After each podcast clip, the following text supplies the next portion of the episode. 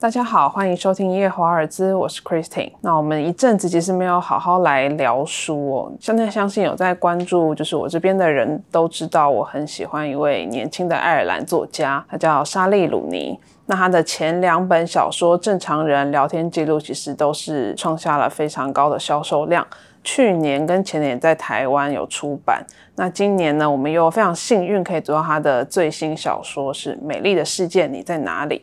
所以今天就特别邀请到了慧眼出版了他这三本小说的时报出版总编辑加世强 Patrick 来跟我们好好聊聊他的新小说跟这位呃蛮特别的作家 Christine 你好，各位听众朋友大家好，Hello Hello，美丽的世界你在哪里？已经是你出版他的第三本作品了吧。对，我们连续三年出版了他的三本小说。其实这个状况也是蛮罕见的，因为他的创作量也非常的丰富。其实如果以你看了这么多遍他的这三本小说来讲，你是会觉得这是他到目前为止算是最成熟或是最蛮比较好的作品？嗯，我觉得这本书其实在书评上的评价都说是他写的最好的小说。其实，如果说以写小说这件事情啊，他这本书不管是技巧上和主题上，我都认为是写的最好的。技巧上的话，就是说呢，你这本书呢，跟聊天记录跟正常人之外，他采取了一个全新的写作方式，它有非常严谨的结构，当然还保留了它精彩的对话。我先介绍一下这本书大概讲什么好了。这本书呢，其实这次有四个主角，四个主角大概都是年届三十岁的爱尔兰的千禧世代的年轻人。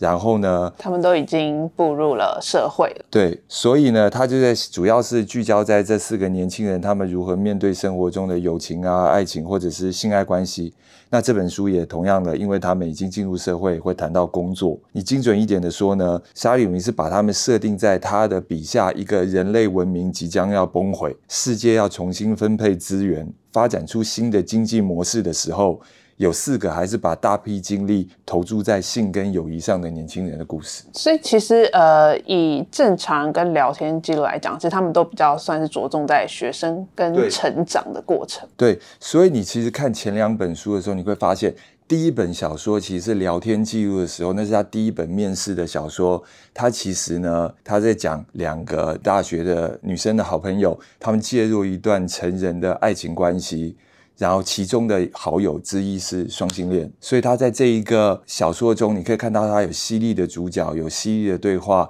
因为他同时会补充到的议题非常多，他会讲外遇。他会讲性别，然后他同时呢会讲到阶级，所以这一次是第一次，沙利努尼把他的小说的他的本质铺露给所有的读者的一本小说，你就会发现他其中谈到了几个在这个小说中会看到的一个就是自我意识，嗯，因为他里头的主角反复提到说他们看上去没有个性，他是一个不坦率表露自己情感的人，然后可是你在仔细接触就会发现这些人自我意识不明，但他们反复就会自我厌恶。嗯，所以他就奠定了一个沙利鲁尼的小说中的一个主角的形象。对，莎莉鲁尼的主角形象好像都有这样子的特质。对他们就是，如果你简单的说，就是他们自欺欺人，但是在与他人接触的中的过程中，又时时保持了自觉。但是在这种矛盾的情景下。他们往往都是一些带有自我倾毁灭倾向的人。对，所以其实莎莉鲁尼呃会被大家就是这么称赞，其实他真的还蛮善于去描绘，就是人跟人之间那种很幽微的感觉，尤其是在千禧世代，可能跟过去又更不一样。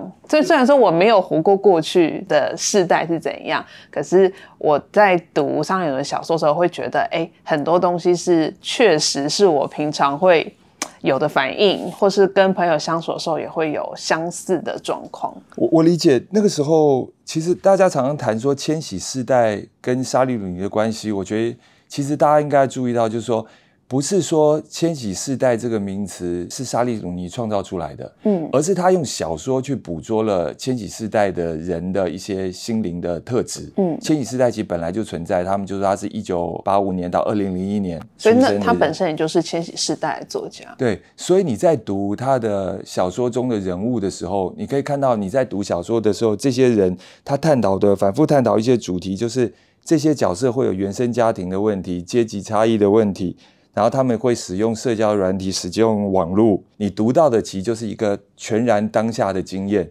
你看看他们听的音乐，他们会听 James Blake，会听 Animal Collective，嗯，听 Vampire Weekend。你一听到这些东西，就知道这些主角是活，不是。沙利鲁尼只写日常的生活，他写的是当下的日常生活。所以在他们喜欢的音乐、谈论的书，跟他们在面对阶级、然后原生家庭的问题，以及他们与如何与他人互动的这些模式，让千禧世代读者辨认出了自己。嗯，所以他们就会觉得说，终于有一本小说写的故事的主角是我，他们的代入感非常的强，所以他们就可以理解。在沙林的角色中，那些不坦然表露情感，甚至呢会非常担心未来的同时，也担心自我。他怕自我不能达到别人的标准，也担心会轻视自己。我觉得是这样子的角色，在与他人互动的过程中，康诺跟梅丽安在这四年的时间内没有办法确立的关系，他们既像朋友又像恋人，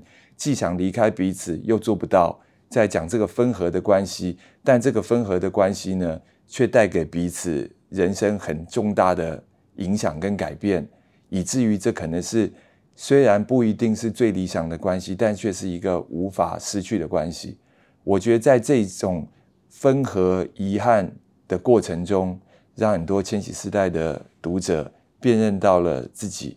所以我觉得这也是沙利鲁尼现在这么受到欢迎，甚至他是今年。唯一一个在《时代》杂志的百大影响力人物中唯一的作家。我比较好奇的就是，你觉得为什么他们会不想确认关系？就是像梅里安·康诺啊，或是在《梅丽斯在哪里》像里面的爱爱丽丝，她跟菲利克斯，或是。赛蒙跟艾琳，其实他们都是可以去进入正常的交往状态的，然后其实也不见得会失去这个好朋友或是这段关系，但是他们就会有点像裹足不前那种感觉。我觉得这这个是我也也蛮想问你的问题，就是说，因为你是千禧世代嘛，在基本上，我 我个人的想法其实是说，我不知道大家之前有没有读过一个书，说就算是很想死，我也要吃辣炒年糕。哦，有我有读，对，它里头讲到了一。句句话我觉得蛮好，他因为他那个作家本身也是千禧时代，他就说标准定得太高，就容易从负面的情绪去思考。我觉得这个跟千禧世代的状况很像是，他们其实活在一个网络跟社群媒体，就他们说他们是网络原生时代，就数位原生时代，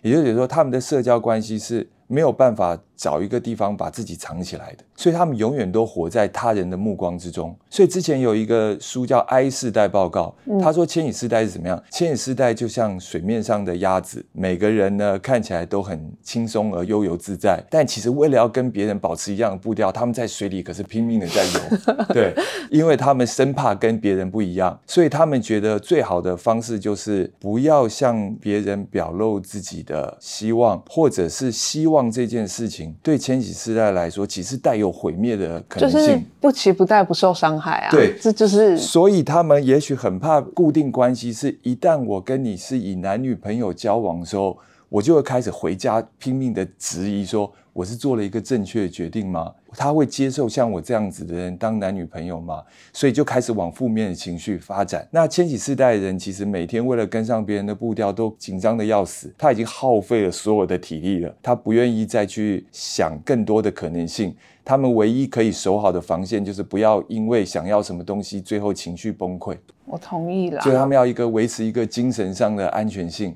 所以他们产生的矛盾就是，他们又为了维持精神的安全，所以呢，他们就会跟喜欢的事物保持距离。所以他们有的时候可能会为了要让生活能够继续，他们不会选择自己最想要的东西。然后可是呢，例如说他们可能会选择开放式的关系，保有自我的自由，但是他们又在夜深人静或一个人的时候，他们又产生了一个自我矛盾，就是这个真的是我吗？所以他们时时都维持在一个矛盾的情绪中，因此他们会很怕暴露出自己内心真正的期望。所以我们就之前有聊过。就说千禧世代人都有一个窄门，对我同意。但是谈感情这件事，你就不可能不。如果你真的到了谈感情，你就不可能再把自己放在安全线后面所以我觉得在沙利努的角色中啊，他们都有冒险，多少都有冒险过一次，或者是角色出来的时候，你就会知道不是从来没有过经验。所以像梅丽安这样，然后所以他爱康诺就可以。爱的比较大胆，但大部分的角色可能在像我们在新书里头，他们其实都是之前有过不愉快的感情经验，像爱丽丝、像艾琳这样。我觉得是之所以在这个新书中一直问美丽的世界你在哪里，其中一个原因就是过往的感情上的失败，或者是家庭关系的不愉快，限制了他们对于某一些事情的想象力。他们只要一想到一件事情，就觉得他有可能会失败。因此，他们没有办法想象一个美好的未来，甚至你跟他们提美丽的世界这件事情呢，他们就会讲：现在的世界这么令人失望，怎么可能还有心思或者一个可能性去想美丽的世界？所以，我觉得这本书除了刚刚提到它在技巧上更加的结构更严谨之外，我觉得在主题上也是。聊天记录跟正常人可能都是在写人与人的关系。然后写出千禧世代的人的自我意识以及自我厌恶，他比较多是在从关系中了解自己。但是我觉得《美丽的世界你在哪里》这本书，从书名开始你就可以知道，我觉得沙伊鲁尼这次是在正常人成名了之后写的这本小说，所以他知道所有的人都在检视他身为小说家的本质到底是什么。嗯，所以我觉得这个书名它比较像是一个在问你在哪里的同时。他是想要以一个千禧世代的小说家的这一个身份，给自己一个使命，去试图为千禧世代的读者勾勒出一个美丽的世界的可能性。所以我觉得这本书在主题上可以看得出来沙利尼的企图，而且他并不是只是问这个问题而已，他在这个小说中确实为了他的两个主角。就是爱丽丝跟艾琳，也在他们的对话跟书信中，他们试图的找出了一个美丽世界的答案。呃，我觉得他们那个书信的往返，其实是这本书中除了感情关系之外，我觉得是最有可看性的。而且他的很多作者的思考的脉络，然后他怎么抛出一个想法，然后再用另外一个人的观点去反驳这件事情，我觉得。反而是更值得读者去看到，而且我觉得这个是可能过去的他没有办法写出来，他想传达，可是可能没有办法执行这么好。我我的想法其实应该是这样子，就是说这一次你如果在读这个小说的话，你就会发现。它其实就是单数章，其实我会说它是一个写见面的小说，就是我的主角两个女主角，一个是艾琳，一个是爱丽丝。爱丽丝跟呃，因为有自己的问题，所以她一开场就搬到了海边去住，所以艾琳跟爱丽丝有几个月的时间，她不能见面，只能通信。所以这个书其实就是爱丽丝在第一章的时候，她搬到海边遇到了一个男生，是一个仓库作业员。哦，他们是用交友软体认识的。嗯，然后呢，他下一张信呢，就是他写信告诉艾琳说：“我现在在海边，然后我认识了一个男生，然后他是谁？”那第三章开始呢，就是艾琳这个都柏林的文学编辑，他在失恋的状况下，有一天在咖啡店遇到了一个高高瘦瘦、金发的男生，然后才发现这是他跟他一起长大的青梅竹青梅竹马。然后他叫赛蒙，所以因为他就是重逢嘛，所以他就赶紧写在下一章第四章写信告诉爱丽丝。他见到了谁？他见到了赛蒙。之后就是爱丽丝再约菲利克斯出来见面。下一章写信告诉艾琳发生了什么事。那艾琳跟赛蒙也约出来见面。艾琳在写信告诉爱丽丝说，他们的感情跟性关系进展到什么程度。所以表面上呢，其实这些信件内容。他们因为是两个知心好友，都是大学的同学的通信，所以它的内容会谈论到非常多的主题。就像在正常人的过程中，康诺明明跟海伦在一起，他也是会写信给梅丽安，他就会说呢，他也不知道自己为什么老是要写信给梅丽安，但是他觉得这不是一个微不足道的事情，而且他们的内容中也会谈论很多新闻的问题。例如那个时候他们会通信讨论一下爱德华史诺登的事情，嗯，那这个状况呢，就等于说这个书信一样延续到这本新书。他们在两个女性好友在通信的过程中，他们一样会谈谈宗教，谈谈全球的经济，谈谈温室效应、气候变迁，也会谈艺术史，谈两性，甚至呢他们会谈到川普跟脱欧。但是在这些信件的过程中，我们可以更加了解两位主角的这种知性的火花，让我们因此更喜爱这些主角，并且带入自我之外，信件内容大部分都还是在谈性、友谊，跟他们如何各自跟男生见面的过程。因为其实你知道一个人如何思考之后，你就不会那么的讨厌他。就是我觉得像聊天记录，你曾说聊天记录四个人都不是那么讨喜，可是因为大家不知道他们在想些什么。我觉得聊天记录其实就是主要聚焦在法兰西斯，因为他是法兰西斯的第一人称，所以他是一个法兰西斯一个大学女生，他接近了一个成人而有名气的世界的时候，他怎么样要试图在这个成人世界中揭露自我？所以最后他其实要讲的是，我对于我的好朋友波比，我能够自我揭露到什么程度？我遇到了一个我人生中的第一个男性的有性关系的爱恋的对象，然后他又是一个别人的丈夫，我能够对他揭露到什么程度？那我在对他揭露自我的时候，其实也就是在建立自我，所以他就要讲说，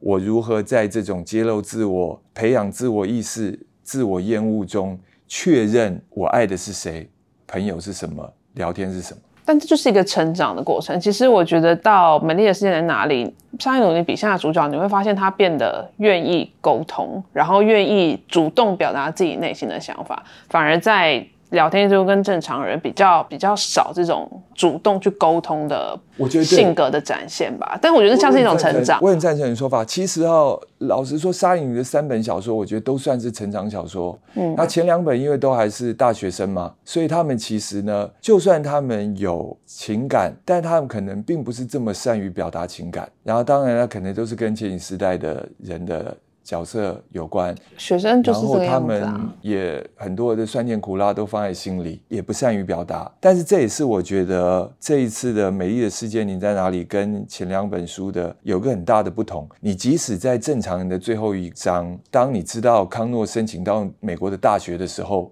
梅丽安还是没有把心里的话很清楚的告诉康诺。在这个开放式的结局的时候，我们可以知道，其实康诺跟梅丽安在这四年间，其带给了彼此很多，也许胜过千言万语。但在这本新书中啊，我觉得很惊喜的事情就是，两个互不见面的女性好友，最后终于跟带着他们各自认识的男生，在滨海的小屋中见面了。也就等于说，他们真的要有 physical contact，要真的要面对面说话了。我觉得在那一刻呢，我觉得在这本小说中，其实你知道，小说家那个爱丽丝，她在他人的眼中是一个蛮，她常说她咄咄逼人，讲话比较刻薄。我觉得这个是蛮有趣的，就是千禧世代的人，或者是沙溢笔下的人物，有的时候都很擅长对话，就好像说每个这个世代人，他们都有各个平台，这个平台使用的词汇跟表示建立的人设都极不相同。嗯。但是在这本新书的最后，你可以知道他们真的都是放开来了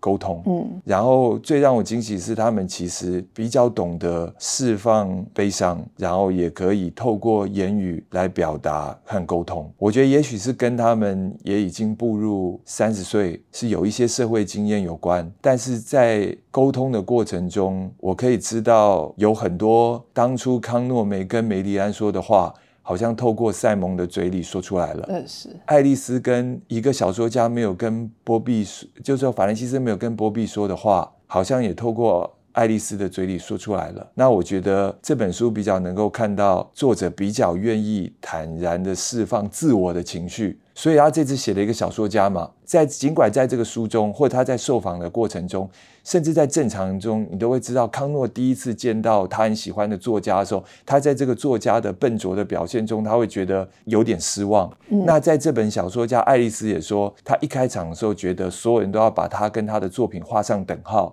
以至于他非常厌恶自己。他成名了之后，反而开始讨厌起自己了。所以他也在。借由他的写作中来抵抗这个现在的出版跟书籍文化，这一部分是自我揭露，就是沙里尼一直希望他的作品跟他的创作能够保持距离。我相信大部分的小说家确实如此。我觉得在这本书中也是一个很强烈可以看到的特色，但是他也会安排一个艾琳的角色。甚至安排一个菲利克斯的角色，让他知道说工作是什么。然后他甚至曾经自我讲到一件事情，就是说他当初写小说其实并不是为了赚钱。所以尽管他后来成名之后，他非常讨厌成名这个世界，大家就是专门写一些只想要在《纽约时报》得到好评的小说。对，他开始就质疑自己写小说这件事情的动机了。然后因此呢，他在某一日天的回想，他发现呢。他当初写小说也不是为了成名跟赚钱，他就是在爱情失败的恋情之后，他写了两本小说。但他突然发现，在那个他没有别人的那一段岁月中，因为上帝给了他写书的天赋，所以他在写书的过程中，就好像在跟他的作品谈恋爱。然后他觉得那个时候写书这件事情填补了他一个空白的时间。他甚至最后说：“这个其实就是我的工作，是我所有赖以为生的事情。”然后也因此在这个过程中啊，他突然体会到，我现在是一个小说家，我为什么可以名利双收呢？在大部分人都很贫穷的时候，但当我得到这些名利的时候，我是不是曾经问过我自己，我又为这个世界做过什么？这世界上有任何人依赖我吗？什么是我擅长的事情？什么是我做了会开心的事情？什么是我赖以为生的事情？所以他突然就开始不再是这么讨厌写作这件事情了。所以我觉得在这个书中呢，爱丽丝也经过了一段低潮。所有沙里女的小说好像就千禧世代一样，他们都会多少会一定会谈到疾病。而大部分的都跟精神低潮、忧郁跟精神疾病有关，所以有的时候会反映成偏头痛，有的时候是癫痫，有的时候是脑瘤，这样。他们不会对药物跟疾病陌生，但是其实这些都会反映在。他们对于自我的自尊跟自信上，自我价值，嗯，就其实我觉得千禧时代的自我价值是很容易因为比如说一个关系的失败，或是你没有达到你自己想要的目标，就会变得非常低落。我觉得这本书其实蛮强烈的，像艾琳，就是我读到一句话的时候，其实我觉得蛮难过的。就是艾琳曾经写了一个信跟爱丽丝说，她觉得她这个为什么是她的人生。他到了三十岁了，都还没有一段真正幸福的关系。对。然后工作，他知道自己的工作一年三分之二的薪水都拿去付房租，没有办法想象一个更好的世界。我觉得这个状况其实跟之前聊天记录啊、法兰西斯啊都蛮像的。对，因为其实我们都。在还没有长大之前，就已经对我未来的理想，就大家都知道你哦，什么你之后就是要结婚嘛，一定要不错的工作啊，这就是成功的人生。就很多人在你还没有出社会，甚至是你在求学就已经那样跟你讲，然后你也从小到大就是听懂东西长大，所以你会认为说，如果我没有，我都已经到三十岁了，然后我。感情生活一团乱，然后我工作嘛，根本赚不到什么钱，存不到什么钱，当然就会觉得自己是失败的。你可以发现，现在网络上有很多流行语，我觉得就你会发现，就是这个世代人，就是有网络了之后啊，他们都会活在一种无形的压力下。最常听到“人生胜利组”，对，人帅性高潮，人丑性骚扰，对，就是你就会发现，你随时都会出现在这种，你会被人质疑，你就会有容貌焦虑，你有自我焦虑，你有价值焦虑，因此他们其实都会活在一种非得跟其他人比。较的一个状态下，因此就会容易有自卑感，甚至在遇到了某些状况的时候，他们会暗暗的痛恨自己。所以，你常常在沙莉女的角色中，就会发现他们对自我的不满，嗯，他们会痛恨自我或者厌恶自我。然后有的时候呢，从聊天记录开始，那女主角其实就会有做一些自我伤害的动作。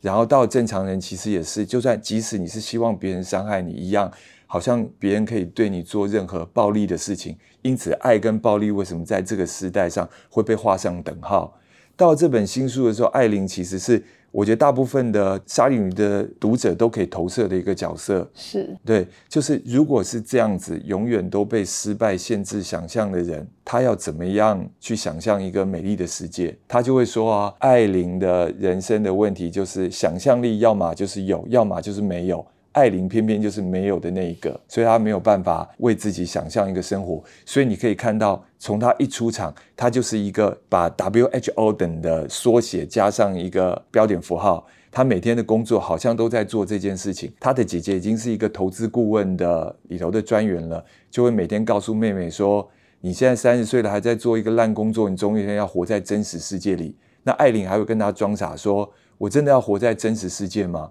所以艾琳其实是一个，你可以辨认出来，你常常会看到网络上会有一个图片梗图，就是我就烂，有没有？就是说。我面对这个世界的方式，就是我装的软萌又软烂，正不正常？呃，我不正常，我就是很平凡，我是普通人，这样。不要要求我，不要要求我。对，我觉得他们会进行一种这样子的伪装，跟所有人保持在一个相同的步调，因为你知道社会就打出头鸟，所以我就是保持一个我在我的安全地带跟舒适圈之中就好。但他们私下会做各种重建自我方式，会去骑单车，会去学烹饪。天天会有各种的斜杠的身份，因为他们其实要自我的价值的肯定。可是你会知道，艾琳其实在真正面对工作的时候，她真的喜欢她的工作吗？我觉得你仔细看这本书，你就会发现，其实艾琳是一直逃避现实，她躲在她的舒适圈里，她甚至连签下一本书的合约都不敢。为什么？因为她最好的一个大学好友艾琳才是那个漂亮又得了一个全国性的论文奖，爱丽丝反而是一个跟大家格格不入的一个女孩子。但后来十年过去了，艾琳还是。一个在文学杂志工作的女孩子，但是她的好朋友爱丽丝已经成为了一个畅销作畅销作家，而且是那种一天下午可以做三场访问、拍一个小时的照片、一本书的预付版税有二十五万美金的这种全球畅销作家。一样，他会形成一种无形的压力，他都会在自我质疑：说是我天分不够吗？还是我的运气不好？所以他永远都会陷入一种自我质疑跟自我厌恶的过程中。所以这种矛盾的情绪也反映在他跟他的青梅竹马赛蒙的爱情关系间。所以这本书你可以知道，蛮难过，就是艾琳至少两次的拒绝了赛蒙，就好像珍奥斯汀的小说，最近叫《劝服》。对，劝服就是安一开始就接受了他的教母的劝导，因此拒绝了温沃斯，就是一个军人。然后多年之后，他才会知道当初的拒绝其实。虽然我保有了我拒绝的自由，但其实这是我对我爱情的一个拒绝。那没有想到这么多年之后，这个在千禧世代状况上又重演了，就是因为自己不够自信，所以他不敢去接受一个爱情的关系，所以他就跟他讲：虽然我永远不知道，我没有办法想象，因为你知道艾琳就是一个没有想象力的人，他没有办法想象跟。赛蒙永远在一起是什么样子？但他知道有赛蒙这样一个人，我只要心情不好，我可以打电话给他，我的心情就会变好。然后知道有一个人永远在我的身边是我的朋友，我觉得这样就够了。因为在他过往的生活中，他第一次的性经验非常的不愉快，草草了事，互不联络。后来认识了一个男生，经历了一个他所谓最惨烈的分手，就是跟一个男生在一起三年。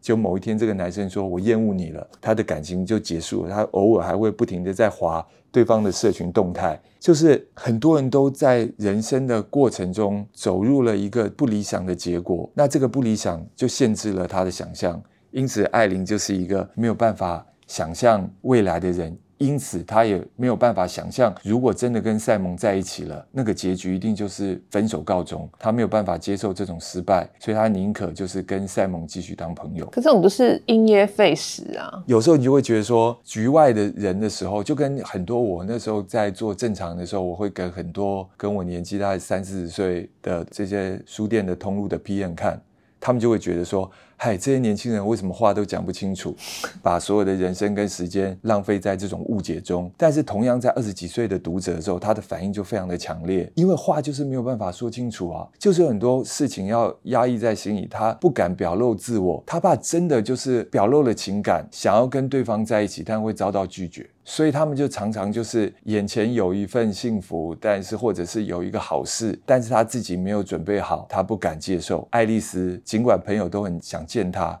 但他认为自己在精神的低潮没有准备好，就不想见对方，所以这个过程中就会反复的。在沙利鲁尼的小说中出现，所以大部分人读沙利鲁尼的小说的时候，就会说，如果你是想要看那种高潮迭起啊，情节很犀利的，或者是人物是英雄或罪犯的这样的故事，不会在沙利鲁尼的小说中出现。沙利鲁尼就说，我写的小说其实都是日常的生活经验，也因此他的小说中啊，没有那种绝对的白马王子或白雪公主，他们其实就是日常生活中的小人物，个性上都有致命的缺陷。也就是说，他们像大部分的纯文学小说一样，没有绝对的好人跟坏人。也日常的生活经验就是，我们会不断的重蹈覆辙。然后人生想要一个东西，就像我会想买一本书，在网络上比价反反复复。今天买了一个东西，买贵了，明天呢又觉得自己是一个买东西的行家。然后就生活中都会在这种事物中反复，但这种反复其实反而就是平庸跟日常生活中的。正常。所以我觉得沙利努尼就是写出了这种日常生活中的真实的人。那我觉得是这些真实的人，又恰好捕捉到了当下的千禧世代人物的特性。所以我觉得他现在已经成为了千禧世代的代言人，因此也会越来越多的读者期待他以千禧世代的人物去书写不同的主题，然后来反映他们的选择，然后给自己的人生带来一些启发。那谢谢各位的收听，那我们也很谢谢 Patrick 今天这么丰富的分享，正常人聊天记录，还有这本新书《美丽的实验哪哪里》，现在各大书店都还在畅销书跟新书的架上吧。对，那如果大家有兴趣呢，也都可以去认识莎莉鲁尼，还有他的这三部，其实应该会是算划时代的小说吧。如果以后面的眼光来回来看的话，喜欢我们本期的内容呢，也欢迎到各收听平台给予我们建议与回馈。那谢谢大家，谢谢 Patrick，谢谢 Christine。